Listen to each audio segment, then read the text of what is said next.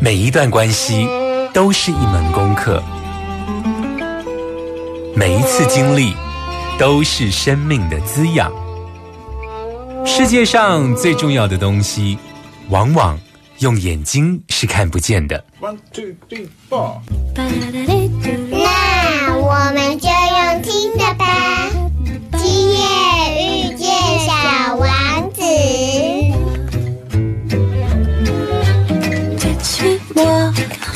Là où je sais souvent, suis-moi. Et si je suis pas, suis-moi, là où je suis beau. Suis-moi, on y est presque, suis-moi. Là où rien ne presse, suis-moi. Et nous y voilà.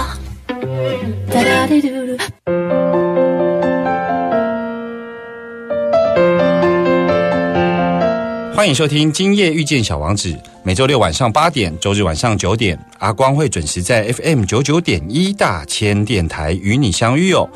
嗯，长期在听我们的节目的听众朋友啊，其实已经很习惯这个疗愈大来宾这个单元。其实访问过了很多身心灵的老师，对不对？而且我们聊了很多跟能量工作相关的议题。即便呢，我们在聊世界各国的旅行哦，阿光都会特别挑有关圣地之旅哦，包括不丹啊、印度啊、秘鲁啊。那当然，这些国家阿光都自己都亲身走过、哦。为什么今天阿光要用这样子来破题呢？其实过年刚过，今年也是疫情的关系，所以很多人也是不能出国，所以一系列在这个过年期间，阿光邀请的疗愈大来宾都跟旅游有关哦。可是呢，阿光在这一个呃身心灵圈的观察哦，其实我有时候觉得，在追寻身心灵工作的这一群嗯追寻者也好哦，他们。我很少看到他们真心的笑哦。其实有些人或许过于严肃哦，那有一些人，嗯，我印象非常深刻是，我有一次去到日本的与那国岛哦。那那一次呢，其实去上身心灵跟龙族的课程哦，可是那一次我们笑得非常开心。那那一次带领的老师就跟我们说，有时候啊，尽情的笑其实也是一种展开能量的方式哦。那阿光为什么要铺成这一些呢？是因为阿光前一阵子呢，就是听到了一个 podcast 的节目哦。那那个内容其实是在谈中东国家的一些趣闻哦。那那一集其实我笑得还蛮开心的、所以我就决定呢，来换一下口味哦。就是我们今天要来邀请的这一位呃疗愈大来宾哦，其实他自己是旅行快门的节目主持人 Freas 来到我们的节目中哦。我们来听听他自己亲身呢在中东地区生活。的所见所闻，马上回来。慢点，慢点，慢点，让灵魂跟上我们的脚步。欢迎疗愈大来宾。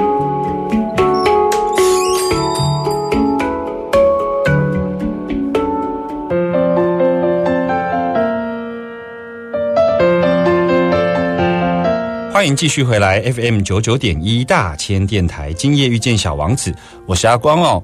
没错，刚刚呢，呃，你所听的这个歌曲哦，其实是阿拉伯的流行歌曲哦。那在呃今天的节目中呢，阿光都特别帮你挑选了一些阿拉伯的歌曲哦，也符合今天的这一个呃来宾还有访问的主题哦。我们现在就来介绍今天的疗愈大来宾哦，Firas，Firas 是不是跟听众朋友先问声好？Hello，各位听众朋友，大家好，我是旅行快门的主持人 Firas。我其实是听到你的这一个呃旅行快门的节目哦，我觉得那一集真的是蛮有趣的哦。那我想要问一下，就是说是什么样的机缘能够让你跟中东这个区域有这样子的结缘，而且你去的时间不像我们一般旅行，可能是一个月、两个月，你是去了长达七年，是吗？对，嗯、呃，我其实这辈子第一次出国，我就是去埃及。哦，对，那个时候刚好有一个机会哦，就是呢，以前我在补习班的老师，他们呢每年都会推荐几个学生到埃及去参加童子军的活动。嗯哼，对，那所以说那一年呢，我就得到这个机会，那到了那边认识了很多阿拉伯人。那后来呢，我就回来台湾之后呢，我就开始双主修学阿拉伯语。童子军，所以你是很小的时候就去了埃及？其实没有很小，我大概在大一的时候去的。所以童子军有到大学就对了。对对对，他其实去那边都是一些大专生，然后世界各国的学生这样子。嗯哼，那你选择阿拉伯语系，其实是喜欢还是真的埃及的那一次有一些影响？应该说，我本身是念国贸系，那呢，因为在那边看到了，诶，这个市场其实蛮大的，而且呢，感觉台湾很多贸易公司可以进军中东国家，所以呢，我就觉得，诶，那我如果再来学个阿拉伯语的话，其实对以后求职来讲会有很大的帮助。我觉得你这样子其实是一种超前部署因为很多人在选择填志愿要去念什么大学跟系所的时候，其实是没有那么清楚的。对我一直以来都是蛮清楚自己到底想要做些什么事情的。哇哦，因为我自己念了很多大学的科系，而且都非常跨领域。而我自己的名言是这样子，就是当我还不清楚我要什么的时候，我们其实都很清楚自己不要什么。那你敢不敢把不要什么的那一部分赶快丢掉？所以呢，我曾经念这个服装设计，念了三年，其实快要毕业了，我发现我不喜欢，我就不念了。而对其他人来讲，他可能会觉得，你知道，再多念一年，其实就有大学文凭了。那可是你却是非常精准的觉得说，国贸跟阿拉伯语系其实是一个。所谓的新南海职业的选择上也会比较宽广。对对对，我觉得对于我自己未来求职来讲，等于竞争对手会少很多。所以你当时是呃童子军的一个活动，去到了阿拉伯的世界，第一次是去埃及，后来呢？后来之后，我大学毕业，因为我就觉得，哎，我语言还可以再更精进，因此呢，我就跟学校老师做一些咨询哦。那老师就建议我可以去叙利亚。叙利亚，对，所以我后来大学毕业之后，我到了叙利亚待了一年的时间，在大马士革学阿拉伯文。叙利亚在我们的概念里头是一个还蛮危险的地方。你在当时的选择上，为什么是选择叙利亚？就是因为它便宜。便宜到底有多便宜呢？呃，我在那边 total 大概待了十一个月左右哦，那包含来回机票、学费、生活费，还出去玩旅游费，total 花十八万台币。十一个月，对，十八万台币。对，我我随便出国。只要一个月都不止这样子的价钱耶。对啊，所以那时候因为老师他跟我们分析，其实叙利亚它在阿拉伯文这一块，它算是发源地。然后呢，它的方言又比较接近正统阿拉伯语。所以呢，我那时候想想，嗯，好啊，那如果这样的话，去那边又便宜又可以学到正统阿拉伯语，那干嘛不去呢？嗯，你你去那边是等于是类似上语言学校。对，我在那边前面四个月是去上宗教学校，就是呃清真寺里面附属的语言学校，所以在里面都学一些宗教的东西。所以你的语言。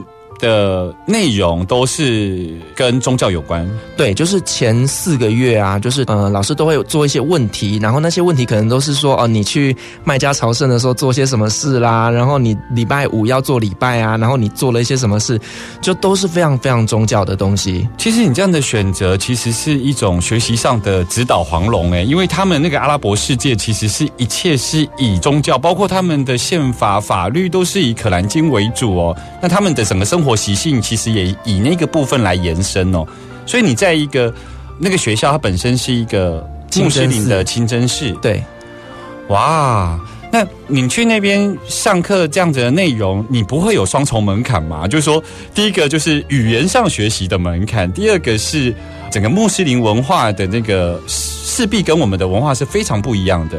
你不会在学习上会有双重门槛吗？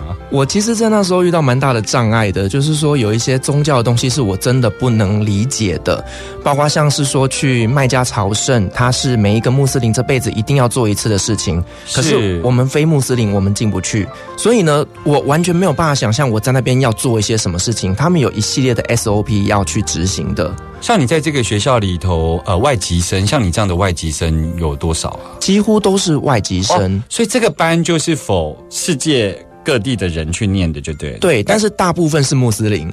哦，就像说我们可能去国外的语言学校，可是我们选择的是教会系统或是基督书院来念书的意思是一样的。对，类似这样子。OK，那你当时你在叙利亚留学学习的时候啊，嗯，因为。对我们来讲，我们可能听到叙利亚有一些就是社会关注的话，会觉得那边可能有一些战乱啊，然后妇女的议题啊。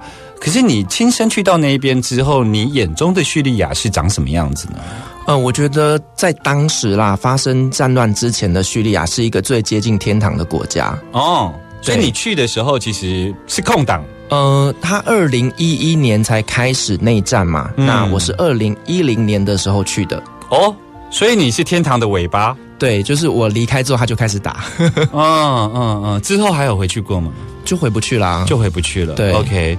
我听说你在那边叙利亚，你之所以称为它是天堂，是包括说有一些我自己听起来非常匪夷所思的状况啦，就是说你走在路上都会有叙利亚人塞钱给你。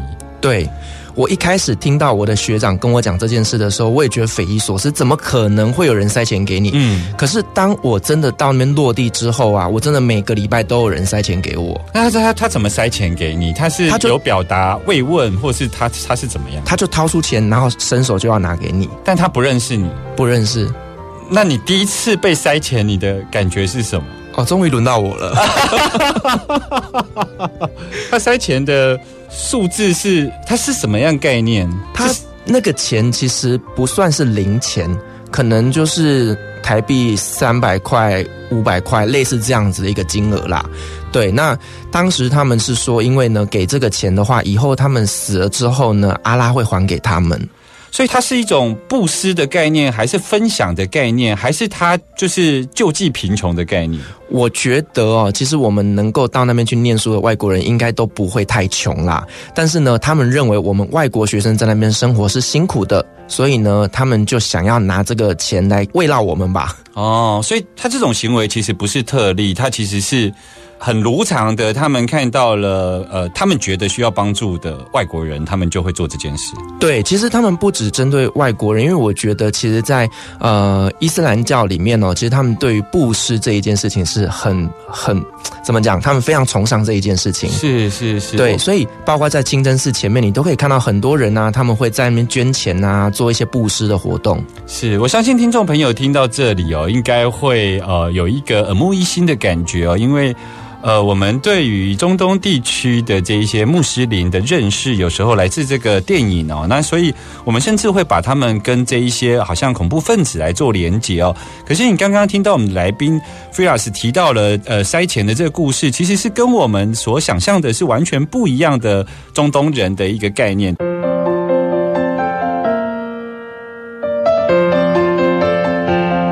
欢迎继续回来 FM 九九点一大千电台，今夜遇见小王子，我是阿光哦。在今天的疗愈大来宾，阿光为大家邀请到了 Firas 来跟我们谈一谈这个有关于他在叙利亚求学的这一个故事哦。接下来呢，就是呃，，Firas，，我想要跟你聊一聊，就是说，对于叙利亚，我们很多时候的印象，呃，跟战争有关。但是你当时二零一零年刚好是在他战争的前夕，所以你你把那个地方称为天堂哦。可是另外一个议题，其实是我们对于那边妇女的一个处境啊，也有一些刻板印象的理解哦。所以我想要直接的问问你，就是说，作为一个亚洲人呐、因为。我们亚洲人其实是可以，我为什么要强调这个？就是说，当地人眼中的我们，其实也相对也是呈现出他们那个文化脉络里头的一个性别结构。因为包括像我自己去纽约，我觉得我就是一个一个会移动的黄色大便。就是说，如果没有出国，其实会不知道那个歧视到底是真正的。发生是什么？可是像我在纽约住的时候，我其实是很明显的感受到，而且那种感受的直接，其实是超乎我在台湾当时对于歧视两个字的理解。那所以呢，我一样在这个时候想要问你的是说，叙利亚的这个男女性别的关系，还有他们到底是怎么样看待你这样一个亚洲人在那里？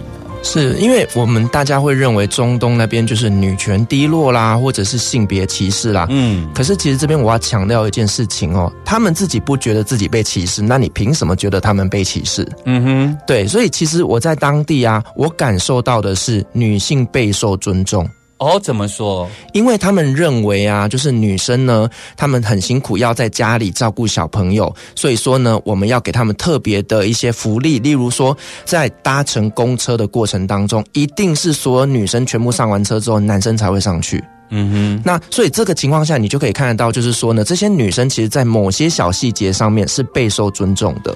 所以呃，包括我们觉得她女权低落这件事情，其实是隐含着他们在概念上是比较未开化的，所以我们用这样子的眼睛在看他们的时候，他们就符合我们眼睛里头未开化的那一个阶段。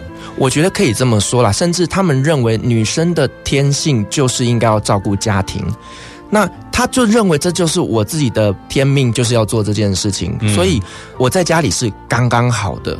所以，如果他们是一种处在一种活出天命的状态的时候，其实那里头并没有所谓的女权低落的问题。我觉得他们自己不认为女权低落，是，那实际上，他们女性在他们的社会环境里头有什么呃有趣的故事可以分享，让我们知道说他们所处的环境真实的状况是长什么样子呢？其实我觉得这部分呢，也要看哪些国家啦，因为其实以海湾国家来讲，他们相对来讲是更加保守一点点的。嗯那我当时在叙利亚，其实呢，一些比较开放一点的女生，她们也是会去学习上大学，那也不一定要包头巾。那甚至如果说要包头巾，她们也都是五颜六色、各种非常非常漂亮、鲜艳的头巾。所以不是我们想象中那种黑色头巾包黑色头巾比较偏向在海湾国家。哦，是是是，对是，是所以其实我觉得在当地的这些女生，呃，是还蛮开放的。例如说，后来我去念大马士革大学的语言学校的时候，嗯我们班上老师就是一个非常漂亮的年轻女老师，嗯哼。那也可以请老师来当我的家教，就是这样所谓的一对一的部分都没有问题。嗯，嗯对。嗯。那刚刚的另外一个问题是说，像你呃一个亚洲的脸孔又是男性，呃，你去到那里，呃，女生跟你互动上，你是一个什么样的存在呢？他们对我们充满好奇，好奇，对，充满好奇。那其实他们也会很。呃，我觉得看女生呢，有些很热情开放的女生就会主动来找我，甚至想跟我学中文、语言交换等等的。那当然有一些是属于比较传统保守的，好，那这一块基本上呢，他们也比较不会来接触我。嗯，对，但是在当地，我觉得自己就像是一个 super star 的存在，真的 真的就是走到哪都会有人来跟我拍照。哦，所以你的五官在当地是受欢迎的。因为哦，其实这几年韩剧真的在中东国家非常的流行。哦，对，所以你看，其实很多的韩团啊什么的，所以我们这种长得小眼睛、小鼻子的，他们都觉得哇，欧巴，我懂，我懂。其实我去走那个圣雅各朝圣之路啊，其实法国人、当地人他们都以为我是韩国人。对，他们他们会有亚洲脸盲的状况，所以他们会觉得我们是韩国人，对，因为其实他们分不太出来啦，所以他们欣赏韩国人那个长相的美感，他们接受。对他们很喜欢。哇，我觉得你不只是叙利亚是天堂，我觉得本身你的存在就已经营造出你你处在天堂了。而且我记得那时候很有趣，就是我住的那一条街哦，它其实。呃，算是比较贫民窟一点啊，住的就是比较不是那么理想的一个社区。是，那因为呢，那个区域有我这个人的存在，整条街的人都知道我，哦，因为只有我跟别人长得不一样。然后呢，只要有亚洲脸孔的人走到我们那条街，他们就会直接说 Firas 住那里，就是通报，他知道是要来找你的，就知道来找我的。哇，那因为我自己的感觉是这样子啊，就是说，如果是韩流，那的确会塑造他们对于美感经验的追求。那如果反过来说，他们当地男性呢，他们对于亚洲女性，因为老实说，我也有一点偏见，就是说我经常看到那个欧美的帅哥啊，他们身边带的这种台湾女性呢，都不是我认为漂亮的台湾女性，你知道吗？那当地的男性怎么看亚亚洲女性呢？他们的审美观呢？他们非常非常喜欢亚洲女生。是否哪部分？第一个，我们先从宗教的部分来谈哦，因为呢，他们还是从小生活在所谓男女稍微有一点点区隔的环境下长大的，所以呢，他们不能碰自己的女生，因为宗教的关系。那可是外国女生呢，他们就会想要去追求。所以哦，其实亚洲女生在那边非常非常受欢迎。都主要第一个宗教有关系，再来第二个呢，他们对于审美观呐、他们就会喜欢小眼睛啊，然后塌鼻子啊，圆脸啊，真的哦，真的。我觉得听众朋友，如果你对于你自己的长相没有自信，在台湾不是主流，都可以欢迎跟菲拉斯未来如果带团的话，可以去那边享受天堂的感觉哦。我我曾经有一个学妹，她长相真的在台湾是非主流的，是 就不是那种会很很受男生欢迎的那种长相。可是听说他在中东国家，哇，他那个交友软体每天在响的。哎，那如果说他们对于外国女生是有兴趣的，会展开追求的，可是好像呃，他们其实不见得能够走到最后的步入礼堂，除非女生要成为穆斯林，是吗？对，就是呢，他们的呃婚姻关系啊，就是必须是要呃女生嫁进去之后就得入教。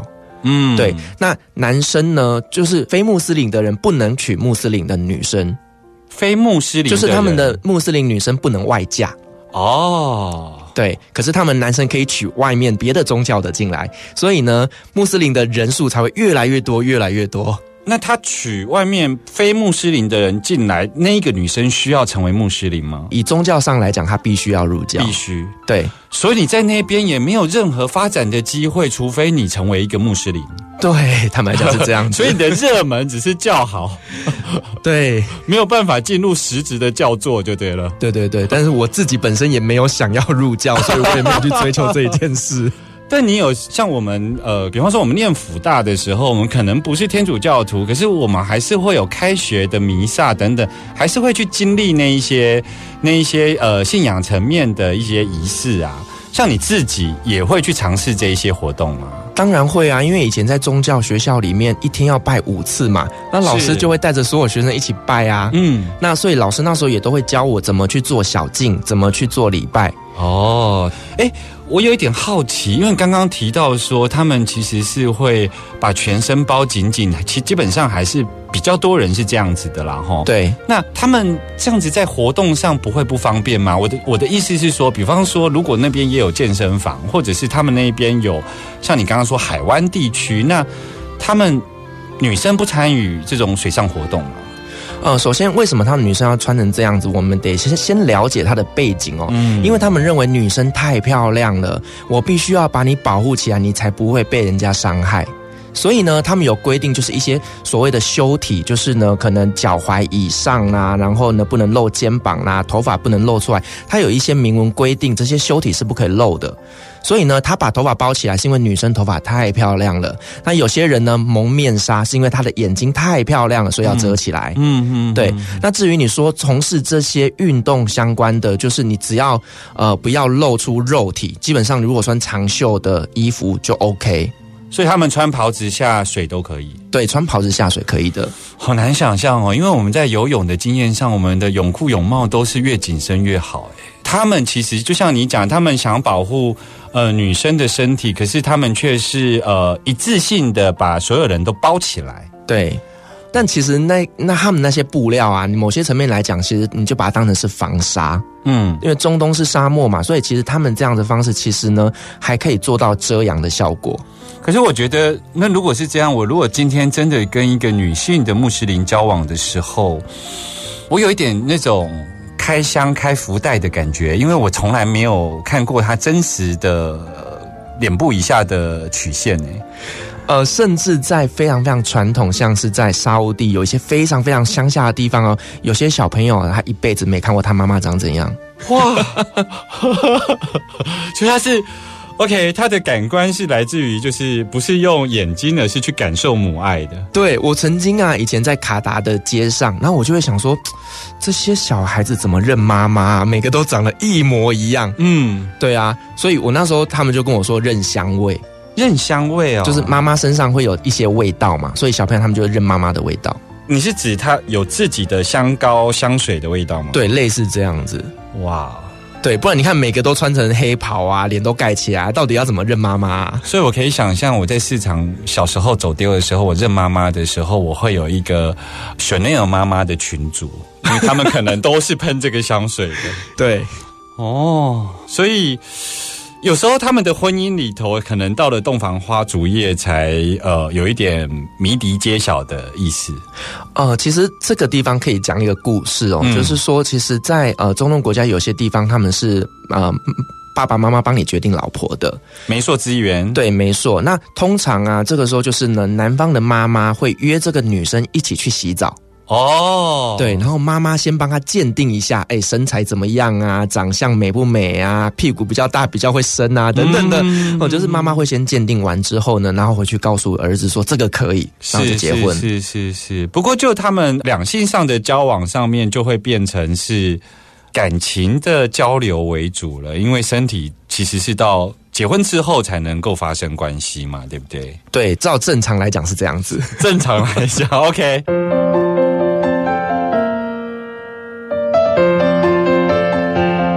你现在收听的是 FM 九九点一大千电台，今夜遇见小王子，我是阿光哦。在今天的节目呢，阿光呢访问的是这个 Firas，跟我们聊一聊他在中东有趣的故事哦。Firas，我接下来想要问一件事情，其实我也想要帮听众朋友来提问啊。尤其在台湾的男性圈呢，其实经常会开玩笑，就是会说啊，其实穆斯林很好，穆斯林可以娶四个老婆。但实际上，在这个中东的穆斯林文化里头，所谓的娶四个老婆这件事情，其实跟我们理解上的享齐人之福，或者是像呃我们理解上皇帝有后宫的概念，其实是完全不一样的，对不对？对，我们必须要先了解为什么他们会有一个男生可以娶四个老婆这个由来哦。嗯，其实，在中东国家算是比较呃，以前是战乱时期啊，所以其实这些男生都要去打仗。嗯哼，那打仗之后，男生就会死掉嘛，嗯所以这时候就会出现了非常多的孤儿寡妇。嗯那这些人怎么办？谁来照顾呢？所以他们就规定说，好，你一个男生，我允许你可以照顾四个女生，最多不可以超过。所以其实当时设定的这样的一个情境下来讲呢，其实是为了照顾这些女生的。他有说是七四个，但妾恋计，对不对？七只能四个，但妾好另外计数。应该是说啦，在中东国家没有所谓的妻妾之分，他们就是四个是平等的，也不会有所谓大老婆、二老婆、三老婆。所以呢，呃，他们的平等到怎么说呢？你今天送给老二一颗钻戒，那你四个全部都要一人一颗，哦就是必须要公平哦。这件事情也包含在所谓的房事这方面，雨露均沾。所以他的分配是要今天大老婆，但是就要给其他二老婆、三老婆、四老婆。就是要公平对待每一个老婆，哇哦！所以呢，娶四个到底是不是件好事呢？除非你家真的很有钱，刚刚脑中想了一个色色的画面，他们会一次解决吗？不然怎么有办法雨露均沾这件事情呢？这其实对我上了年纪而言，其实是有点辛苦的。这个男人可能体力也要蛮好的。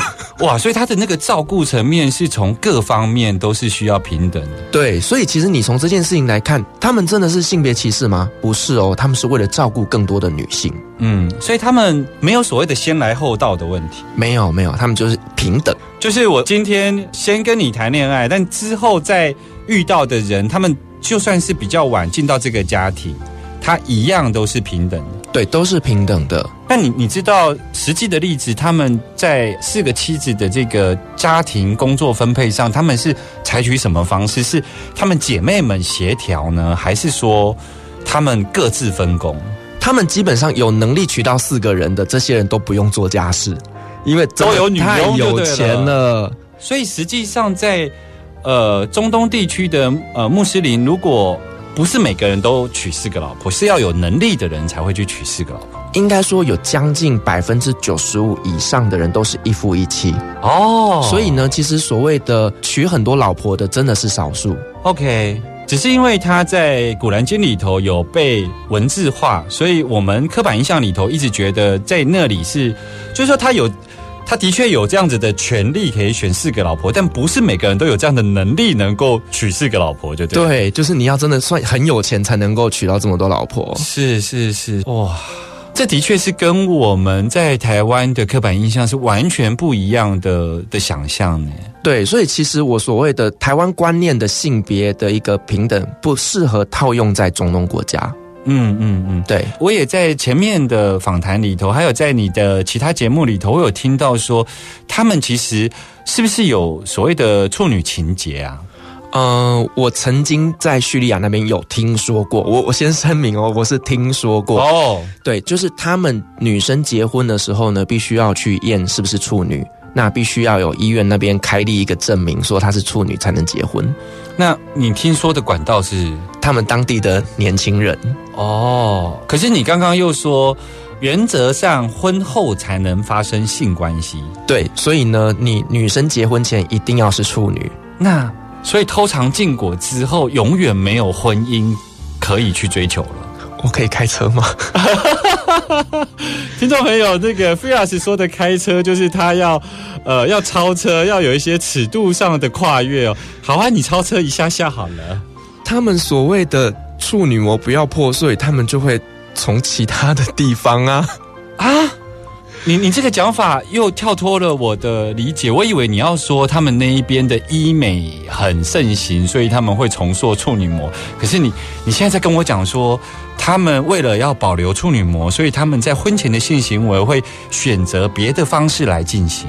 对我当时听他们年轻人是这么说的。哇，哇所以即便这么看似保守的阿拉伯世界，但是他们在这个黑袍底下却是多彩多姿的嘞。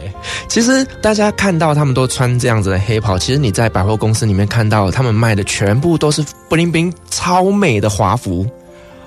哦，你想到这里，我倒是因为我们自己没有去到中东地区，所以他们的百货公司并不是所有都是一件一件的黑袍。不是，而且就是他们基本上袍子脱下来之后，里面那个衣服真是美到不行。那他们在家里可以穿里头美到不行的那种衣服吗？可以，只要他先生愿意，还是他们先生不在的时候？呃，基本上是家人的话就还 OK。哦，对但是只要外出，他就要披上那个黑袍。对我曾经有一次，我从土耳其搭飞机回到沙烏地的过程当中呢，就是在起飞的时候，哎，所有人都好好的哦，都穿的五颜六色，很漂亮，很漂亮。然后下飞机一转眼，全部变黑企鹅，在飞机上换装就直接套起来。哦，对，所以飞机上对他们来讲不是公共空间应该说他们入境沙烏地就得包起来。哦。对，所以还是要看国家啦。对，所以你在百货公司里头会看到像我们我说的是贴身衣物，也是这样子展示在卖吗？很多啊，就是性感内衣啊什么的，其实都还是看得到。这个在他们的男性眼光里头是允许，对，因为通常都是老公带着老婆进去买啦。老公带着老婆进去买。对，因为是穿给老公看的啊。没有，你是在跟我开玩笑，还是这是真？真的啦，你知道，因为在中东国家卖女性内衣裤的，通常都是男店员。哎，这个又又超过我在台湾的想象，因为老实说，我们台湾的男性是很少陪老婆去买贴身用品的。对，就我们会觉得这件事情，我们甚至不太敢。我我觉得有时候我们的养成教育，我有时候在百货公司看到卖那种胸罩的店，我有时候眼睛都不忍直视呢。眼睛就会飘过去。不对，就是自动把它跳过去，就会觉得好像非礼勿视，就是整个儒家的观念里头。可是你这样的讲法里头，我觉得好健康哦。他们就是一件衣服啊，他并不会用奇怪的眼光去看待它。是是是，我想哦，今天听众朋友听到菲亚斯跟我们聊到了中东这么有趣的故事哦，一定会有一点意犹未尽哦。所以阿光想要继续邀请菲亚斯，是不是可以在下个礼拜了继续来跟我们聊聊？因为你你实在是太多这种故事了，尤其是你超车出去的部分都特别的精彩哦。我们下个礼拜来继续邀请菲亚斯来到阿光的节目中。小王子说：“你在玫瑰身上所花费的时间，让你的玫瑰花变得如此重要。”我们下周见喽，拜拜。